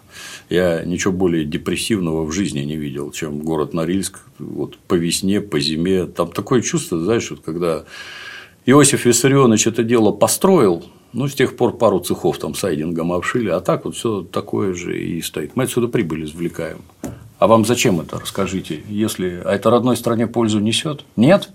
А зачем это находится у вас в собственности? Чтобы вы там яхты строили по 300 метров и футбольные клубы в Лондоне покупали – Интересно. Вот эти вопросы, я думаю, будем задавать э, в 2024 году, когда будут выборы. Я думаю, что очень четко будут эти вопросы звучать. И я хочу, чтобы эти вопросы в России стали подниматься и обсуждаться. Я бы другое сказал. Ты, ну, ты миллиардером с этого стал, да, прекрасно. А граждане, которые у тебя работают, мне плевать, как там Дэн Сяопин говорил, неважно, какого цвета кошка, лишь бы ловила мышей. Да. И без разницы, там, твое, не твое, государственное, частное.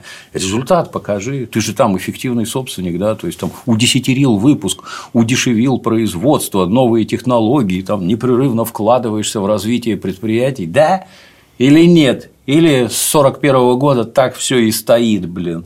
Да, вот, вот для этого тебе бабки-то нужны были, для этого ты его приватизировал. Отлично получается. А я вот как-то за родную страну душа болит. Хотелось бы, чтобы ты ей помогал. И чтобы ты не футбольные команды покупал где-то в Лондоне, а может тут это в школах спортивные залы построишь, мячиков купишь, тренеров наймешь, пусть детишек учат. Даже Пабло Эскобар до такого додумался, поскольку наркотические деньги девать некуда, поликлиники, детские сады, стадионы, Вся Колумбия любит Пабло Эскобара, в отличие от Соединенных Штатов, потому что он добром занимался. А вы даже наркобарыга, мерзкий уголовник, убийца, гад и тварь, и тот делал благо. А вы? А, а, а мы нет. Это, кстати, общая ситуация, что в Украине, что в России, к да, сожалению. Да, да. К сожалению, это общая ситуация. У нас в Киеве э, строили мост через Днепр, э, ну, метро, э, метро на Троещину я не говорю, это угу. уже, скажем так, легенда. Каждый мэр в Киеве выбирался на этом лозунге «Я построю метро на Троещину». И строили мост. Мост строил еще Черновецкий за царя Гороха. Вот бросили там его через э, реку э, сваи, вроде бы положили какой-то мост, и на этом все закончилось. То есть перестали строить. Столько денег было на нем распилено на этом мосту. Уже э, постоянные пробки в Киеве уже говорили о том, что кто-то из олигархов достройте мост, вы будете в веках. Да, вы же для Украины да, и для да, Киева. Да, да, да. Нет. Ну, это, наверное, принцип. Принцип э, личного обогащения, это же принцип капитализма, он все-таки превалирует, к сожалению. И мне кажется, что это тоже будем менять. Вот ну, этот принцип тоже будем менять. Вот я, опять-таки, набивший оскомину пример. Государство занимается тем, что, например, прокладывает железную дорогу Москва-Петербург. Царь построил, как известно. Вот проложила. Там есть населенные пункты.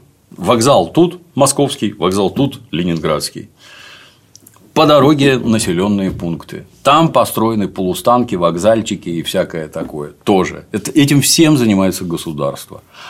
А теперь на станциях можно продавать пирожки, например, пиво, еще чего-то там. Вот набежал частный бизнес, у которого железная дорога, проходимость туда-сюда, чинить составы, что-то там делать, уголь поставлять, да. еще вот завертелось, закрутилось, то есть государство что-то, что-то такое могучее, фундамент, так сказать, а наверху уже колбасится бизнес. Крупный, мелкий, без разницы. Вон у большевиков ругали, ругали тут проклятые зачем-то этот бам дурацкий строили, вбухали немерено денег, и вдруг оказалось, представляешь, вдруг оказалось, в настоящее время БАМ, который сейчас там изо всех сил реконструируют, там, делают, улучшают, а он не справляется с перевозкой такого количества угля, который хотят купить у нас китайцы. А тупые большевики, наверное, строили, да. А может, еще больше надо построить. О, там все на костях. Да. ГУЛАГ туда-сюда, да. Чисто для справки. Транссибирскую магистраль при царе строили 50 тысяч уголовников, привезенные с Сахалина. Как, как вам? Так, там нет людей, вообще там никто не живет. Кого отправлять? Как, как же там строить, конечно. Но э, я вам хочу сказать, что вот этот вот э, э, разница в подходах, да, э, ведь большевики распределяли э, прибыль и добавочный продукт, который получался от производства, э, прежде всего думая об условиях рабочего класса, а, а капиталист занимается на э, личным обогащением. До рабочего класса абсолютно все равно. Ну, вам 30 лет дали проявить себя. Ну, вот проявили. Да, Хорош, елы пал Давай как-нибудь по-другому. Или требования какие-то законом менять. Либо ты тут результаты какие-то выдаешь, я не знаю, нечеловеческие. Это же опять-таки ну, а вот снаряды от большевиков закончатся. А где они? Вы уже построили там заводы? Или, может, старые расконсервировали и набросились на, с ну, новыми невероятными технологиями его приходили люди с наших вертолетных производств. Кстати, меня очень сильно удивило. Я говорю, а, а вот на Украине там эти вертолетные производства, я говорю, вы там людей-то хоть всех сманили оттуда. Кто хотел, приехал, кто не хотел, там, китайцам уехал. Это ничего абсолютно не меняет. Вот ничего. Это производство. А производство новые станки туда-сюда. Да, вот если на новых станках там, с хорошими допусками пилить двигатели, они, мощность у них кратно растет. Так может вы какие-нибудь мега взрывчатки уже разработали, что наш 152 калибр там как жахнет в три раза сильнее. Может у вас там снаряды какие-то нечеловеческие, системы наведения. Капитализм же кругом. Дроны у вас тут воспарили. Нет. Это граждане покупают в Китае, а здесь государство дружит с Ираном. А у нас а это что, какая-то это, задача сверхсложная? Я ничего да не понимаю, блин. Нафига вам этот бизнес нужен, если он не несет нам пользу? стране и народу. Нафига он нужен вообще? То есть вы отсюда что-то выкачиваете, бабки уводите за кордон и с этого неплохо живете. Идите в жопу. Не надо нам такое. Эта проблема это общая, и наша, и украинская, она общая. Мы одно государство, каким бы страшным ни показалось, один народ. Как не хотите его поделить, один черт один, и придется возвращаться. Да, но отличие э, между Украиной и Россией заключается в том, что в России э, многие национальности живут равных э, друг с другом условиях. И никто не говорит никому, что я лучше. Да. К сожалению, в Украине мы наблюдаем тотальное присвоение вот этого вот признака превосходства. Мы краще, мы лучше, чем... Причем они не говорят, что мы лучше, чем англичане, те же поляки. Нет, мы лучше, чем россияне. Но с другой стороны, Ладно, бог с вами. Если вы э, скачете там, мы лучше, мы лучше, вопросов нет. Но когда вы начинаете, извините, москаляку на геляку, это уже о чем-то говорит. Как э, я вот общался с, со своими друзьями, я говорю, ребята, простой пример. Если у тебя сосед по лестничной площадке постоянно говорит, что я тебя убью, у тебя только два выбора. Или убежать, или сделать да. шаг первым. Все. Поэтому к этому надо случае... относиться очень серьезно. Абсолютно. Я, как бывший милиционер, если кто-то вам обещает вас убить, вы это не надо тут смеяться, еще Абсолютно. чего. Дурак, он не дурак, там. Не, не, не, не, не. Это все настолько серьезно, что закончится смертью. Конечно. И поэтому сейчас, когда говорят, так что это, ну, это там выводят это чуть ли не в ранг шутки, так это было так, это вот как бы такая особенность. Нет, нет, нет, ребят, это не особенность. Потому что с 2014 года я лично защищаю людей, которые страдали за свои взгляды, причем за свои мирные взгляды. Кто-то написал пост в Facebook, э, поддерживающий э, дружбу с Россией, пять лет. Кто-то написал о том, что э, украинский режим на Донбассе проводит не э, антитеррористическую операцию, а террористическую операцию по уничтожению своего народа. Пять лет пожалуйста. И а я выручить-то таких людей можно? Нельзя? Ну, я занимался этим вопросом, и мы в судах пытались им помочь, и э, вопросы с обменами организовывали, и составляли списки, и направляли эти списки ребятам в Донецк и Луганск. И благо, что э, обмены, которые проходили между республиками тогда и Украиной, угу. они в том числе э, заключали вот таких вот людей, которые сидели в тюрьмах, и обмены были достаточно регулярными. До 2016 года вообще было все нормально с обменами, списки составили, согласовали, поменяли потом стало тяжелее. Э, так вот, я о чем говорю, что я-то видел, как эти люди страдают. И государственная власть делала все для того, чтобы поразить их в правах, чтобы держать их под стражей, чтобы они не, могли, не имели возможность потом ни где-то выступить, ни устроиться на работу. И так вот теперь наша очередь. Те, кто на э, территориях новых субъектов, а я уверен, таких много ждунов, так называемых, uh-huh, uh-huh. Вот с ними надо проводить тоже работу. Их надо выявлять, потому что многие из них э, до сих пор сотрудничают, отправляют информацию. Э, они же могут в итоге потом и заниматься и диверсионной работой. И, Их и, надо и выявлять. уже занимаются. Вот, у нас вот, допустим, у нас же достаточно часто на территории вот новых субъектов, я говорю сейчас о Херсонской и о Запорожской области, там же постоянно какие-то теракты, постоянно взлетают машины, постоянно э, чиновники, э, представители власти постоянно подвергаются вот этим вот террористическим воздействиям. Почему? Потому что мы не можем обеспечить на этих территориях должную безопасность. Мы стараемся, но, к сожалению, пока не все так гладко, как хотелось. Почему? Потому что местное население активно сотрудничает с Украиной. Значит, нужно проводить работу. И эта работа должна быть не просто инициативная вот по наитию, а она должна быть законодательно закреплена. Поймали раз, не просто там, как у нас сейчас делают, выдворили в Украину. Угу. Подождите, не выдворили в Украину, а отправили в Сибирь. Причем на долгий срок. 2, 3, 4, 5 посадок, и все прекрасно поймут, да, эта власть здесь навсегда, и э, режим сотрудничества с э, националистами, он невозможен. Вот так вот, наверное. Ну, выглядит натурально дико. То есть там все эти, вот там как в Макеевке, попали в какое-то ПТУ, погибло 89 человек, вот тут по телефону позвонили солдаты и типа вот солдаты позвонили по телефону. Да вы, вы твердо уверены, что когда в здании проживает 500 военных, это окружающим незаметно. Они у вас едят, им еду сюда возят, они в столовой там пищу принимают или продукты хотя бы возят. Это не так сложно стоять и смотреть, сколько картошки привезли, сколько сосисок, и Конечно. понять, сколько там внутри народа сидит. Вы, твердо уверены, что там никто это не снимает, не фиксирует и не отправляет на ту сторону. Снимает, фиксирует, отправляет. да. А вот там Зеленский яростно борется с православной церковью украинской, которая московского патриархата.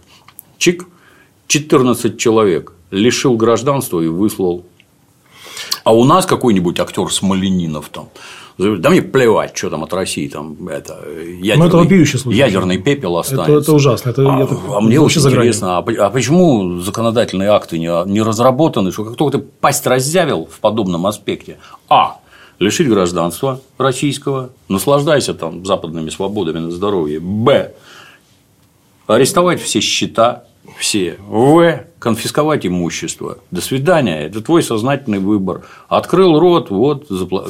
перенимайте лучшее.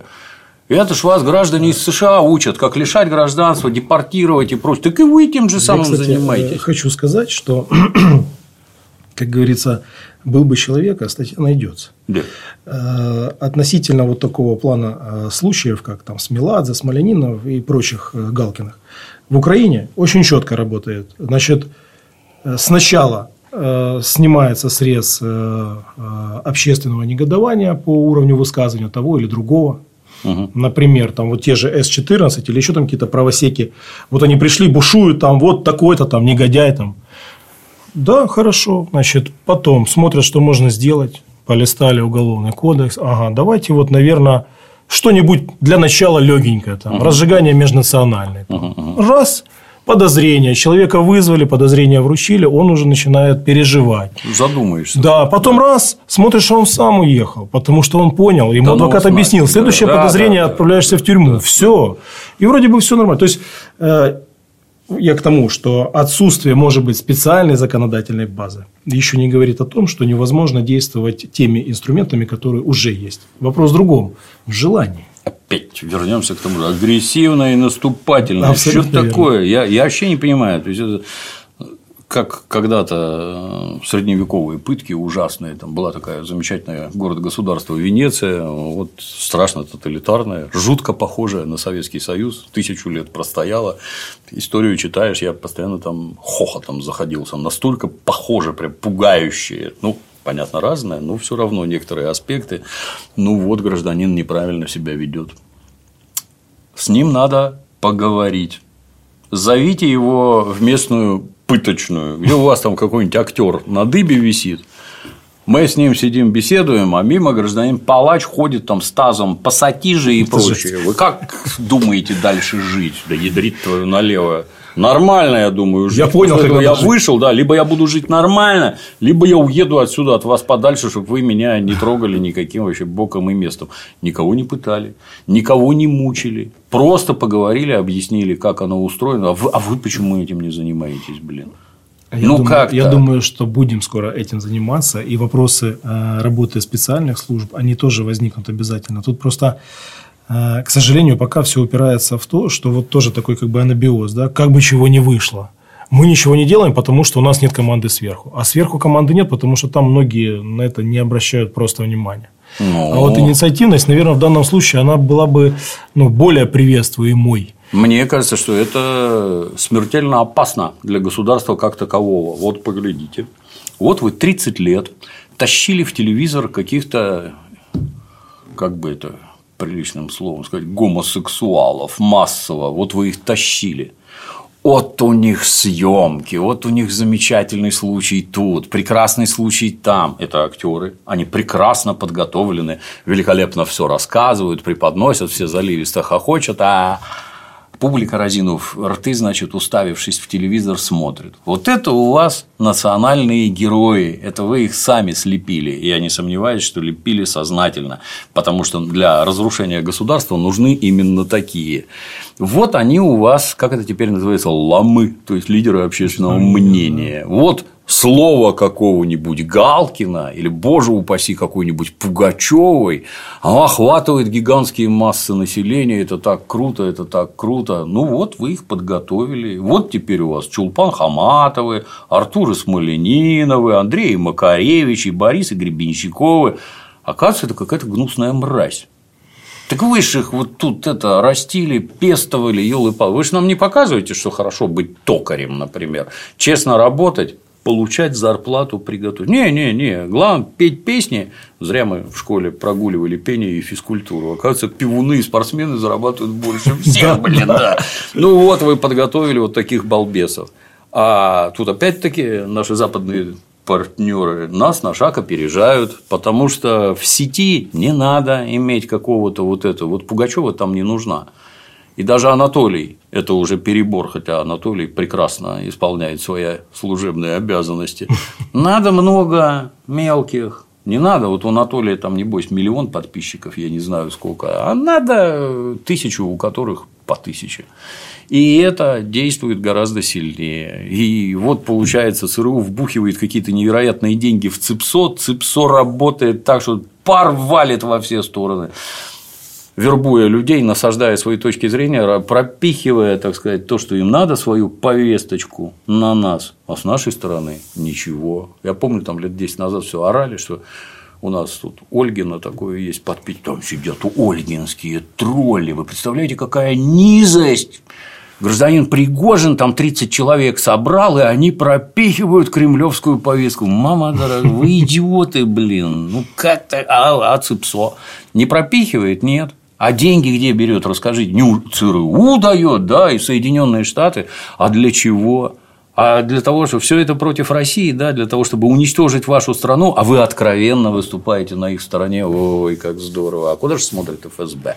Хотелось вот, бы узнать. Сейчас э, э, Министерство обороны, по-моему, обратилось в комитет Госдумы Э, для того, чтобы э, на законодательном уровне там, внести в образовательные программы обязательное чтение угу. и прочтение соответствующей литературы, среди которой «Молодая гвардия», «Повесть о настоящем человеке», «Дети-герои», «Пионеры-герои». Э, и я помню, я читал в Советском Союзе, будучи молодым, маленьким, я читал эти произведения, я был просто в восторге от них, я действительно хотел брать пример с этих Конечно. людей. На самом деле, просто нужно теперь развернуться от вот этих всех гомосексуальных звезд и э, взять то, что у нас уже есть.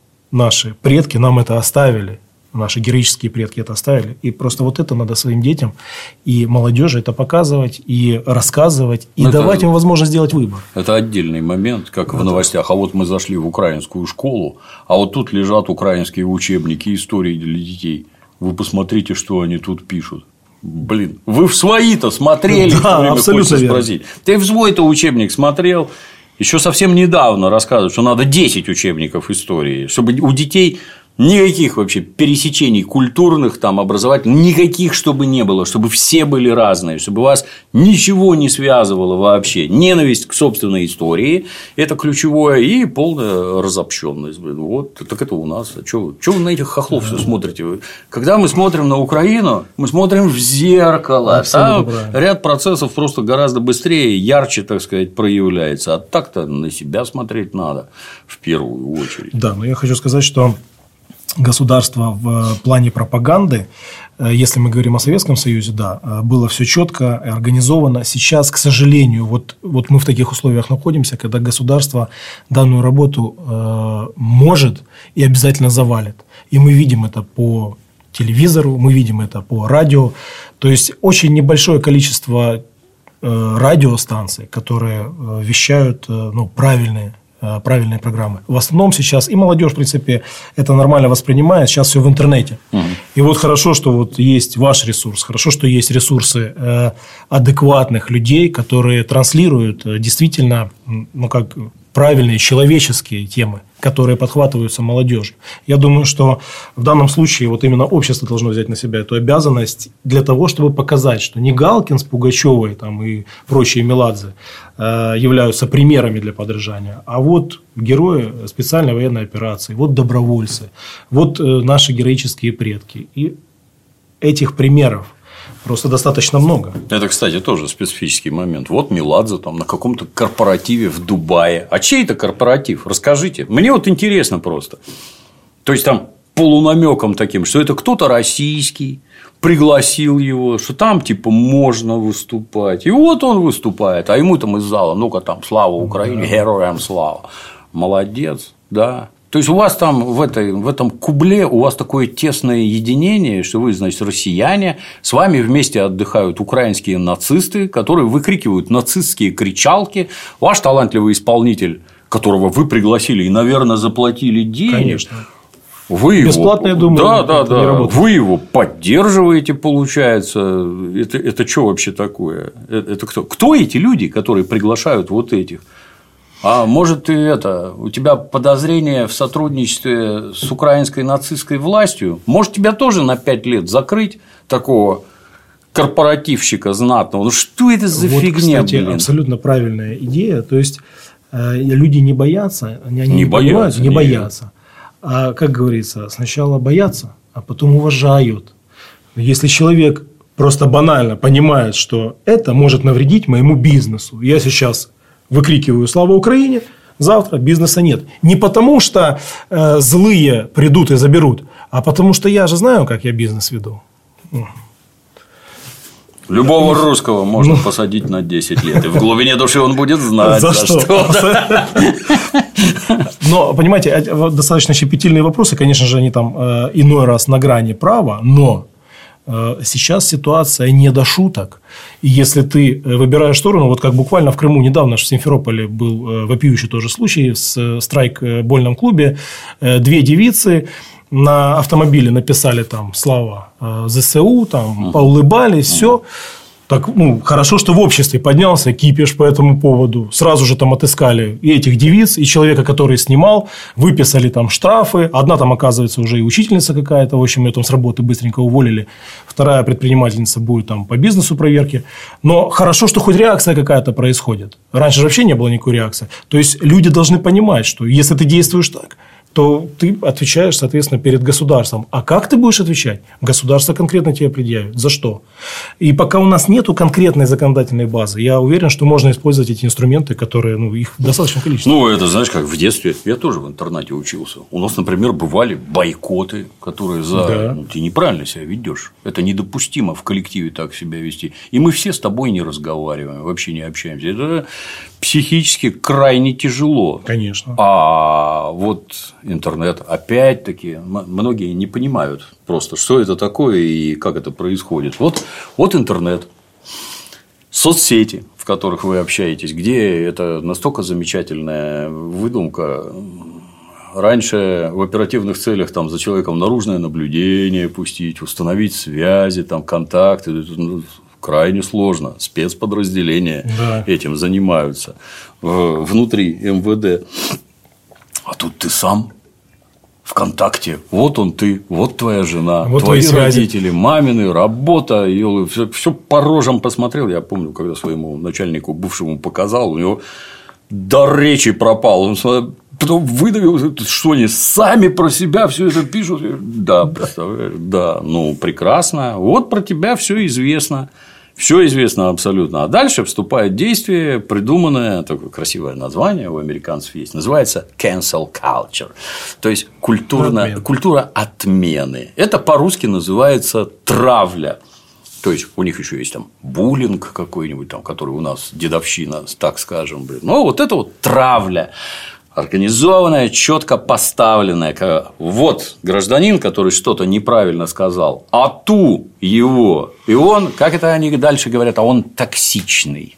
Понимаете? Вот Меладзе токсичный, то есть по-русски ядовитый, он отравленный. И если ты потрогаешь этого Меладзе, то это перепрыгнет на тебя, отрава это. И ты отрав... к тебе подходить нельзя близко. Меладзе пошел нахер отовсюду.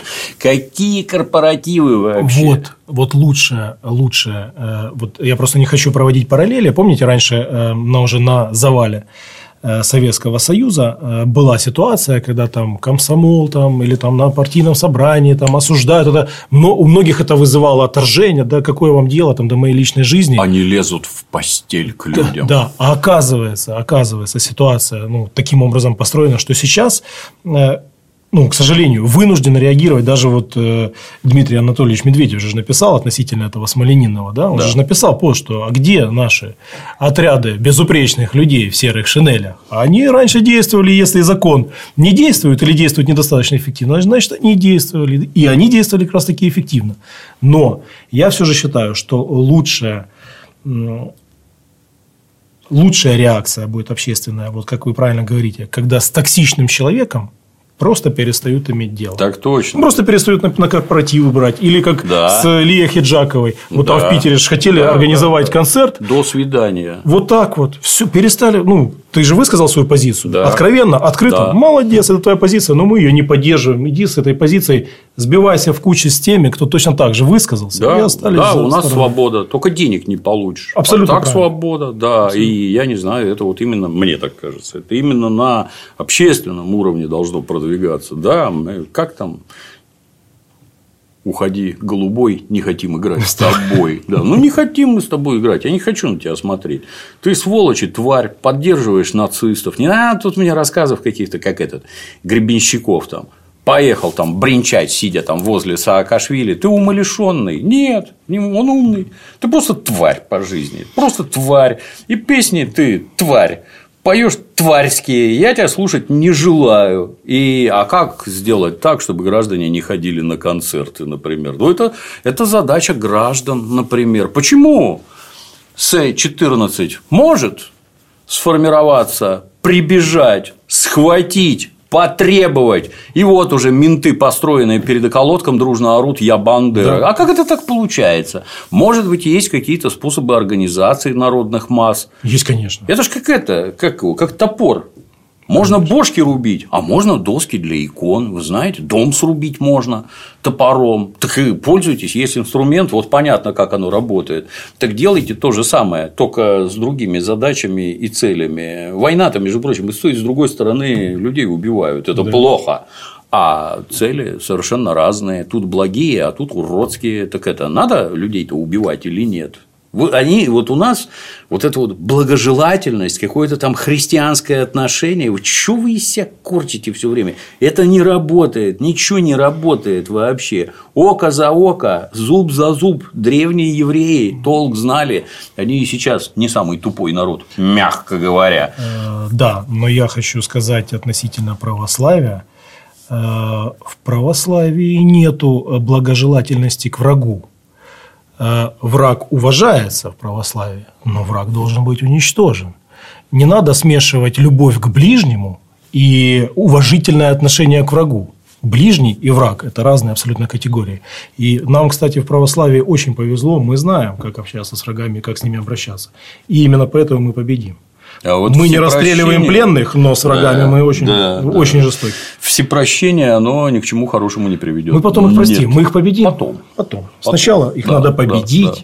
а потом мы простим. Но э, в данном случае вопросы денацификации никто не отменял пройдете через процедуру денацификации, получите невозможность те, кто работал в следственных органах, и выносил э, в судах приговоры тем людям, которые за поддержку русского мира отправлялись в тюрьмы, значит, вы не можете работать Я ни считаю, судьями, что это вообще навсегда должно а, быть. Так абсолютно Просто правильно. навсегда. После отсидки это может да. быть и лишение э, права работать. Но это, вот здесь уже должен работать закон. Потому что они как раз-таки вот те люди, которые визжали и радовались э, тому, как страдают другие, они будут цепляться за закон и будут кричать, что вы не имеете а права. А как? Ну, а как, как вор. Как любой Абсо- нормальный. Докажи, елы. Вот вот, да. Закон. Должен быть закон. Да, согласен. Но, повторюсь, вот это вот токсичный гражданин Меладзе, вы его потрогали. Кто вы такие? Что это за контора? Кто присутствовал на мероприятии? Ты, ты ключевой. Ты зачем туда пошел да. вообще? Да, Сам факт приближения к этому персонажу Присутствие на мероприятии, где выступает данный персонаж, ну, расскажите, кто это, никто не знает, да, ну, я как-то очень сильно сомневаюсь. Вот такой у вас бизнес интересный, да, что вы, собравшись в Дубаях, вы, вы специально там собрались для того, чтобы Меладзе позвать, да, потому что в Россию он не едет, по всей видимости. Ну, круто, как-то с бизнесом у вас должно не заладиться. Ну, а гражданам, в которые, государственных интересах это да, ходят на эти концерты, тоже не знаю, я как-то теряюсь. Это как когда-то там Макаревич застонал, что, представляете, опять какую-то, еще в России жил, опять какую-то ахинею сморозил. Представляете, там власти по всей стране отменяют мои концерты. Причем тут власти? Давайте рассмотрим. Вот все эти культурные учреждения, типа ДК и прочее, наверное, ты стадионы ты не собираешь уже они либо частные, либо государственные, да. Если государственные, ты несешь какую-то антиправительственную ахинею, я бы как владелец или директор, там, да нафига ты мне тут нужен? Там, зачем? Зачем я буду портить себе послужной список, биографии? Пошел вон. Мне и звонить не надо, никто ничего говорить не будет. Это раз. Частная лавочка. Вот начальник службы безопасности Петрович, как думаешь? Петрович скажет, ты его пустишь, Придут злые люди, брызнут слезоточивым газом или бомбу с говном бросят. Все ломанутся на выход, в дверях 10 человек затопчут. Отвечать будешь ты не надо. Абсолютно. Ну и все, до свидания. Так тебя за язык-то никто не тянул. Вот и с Ахиджаковой абсолютно то же самое. Там перенесли, потом отменили. И... Ну и, и правильно. Э, э, ну, начинает потихонечку вот эти вот э, процессы происходить, общество начинает просыпаться, и я уверен, что мы скоро будем наблюдать когда э, люди, которые резко негативно высказываются по отношению к своему государству, желают ему зла и желают ему поражения во время войны. Военное время. Да, да. да. Вот э, они, наверное, э, ну, поймут, либо они поймут, что этого не надо делать, либо они просто останутся за пределами общества. Ну, это без исключения. Что-то увлеклись, так сказать. Да. Начал орать, не могу остановиться, блин. Вот сейчас в России чем занимаетесь? Сейчас я э, работаю как раз-таки в новом субъекте Российской Федерации, в Херсонской области, и работаю в Министерстве информационной политики. Занимаюсь э, юридическим блоком э, в министерстве. Очень нравится работа. Вокруг меня молодые, но очень мотивированные идейно ребята, причем из разных городов, из Питера, угу. из Москвы, из Симферополя. Сами едут? Э, да, э, очень много ребят из Херсона. И Это, я... кстати, извини, не удержусь, елы-палы. Вот многие эти наши молодые все стонут, как, ну, они только слухами живут, как хорошо было в 90-е. Там такие перспективы открывались, такие возможности, такие социальные лифты работали. Вот, Сейчас... Круче войны никаких социальных лифтов не бывает. Там такое Конечно. преображение идет, там такие возможности, такие вакансии перспективы. Идите работайте. Отрадно, что есть люди, которые это понимают. Да, и я, кстати, э, хочу, пользуясь случаем, поблагодарить, выразить признательность э, моим друзьям, которые э, во время моего пребывания в Европе звали меня в Россию, которые поддержали меня там, которые ждали меня здесь и приняли э, как своего, и дали возможность устроиться на работу, дали возможность проживать. У меня здесь ничего нету, ни квартиры, ничего. Э, предоставили жилье свое, поделились своим углом, дали возможность устроиться на работу, на работе приняли меня нормально и э, возлагают на меня надежды, э, советуются, мы вместе работаем. Я, кстати, вот по поводу того, что много молодых ребят сейчас работает в новых субъектах, они мотивированы идейно. Да, уровень зарплаты там соответствующий, позволяет, в принципе, нормально существовать, опять же, с учетом того, что бытовые условия не всегда угу. надлежащие, но в основном мы чувствуем и наблюдаем именно внутреннюю мотивацию. Ребята хотят работать и хотят на этих территориях действительно наводить порядок.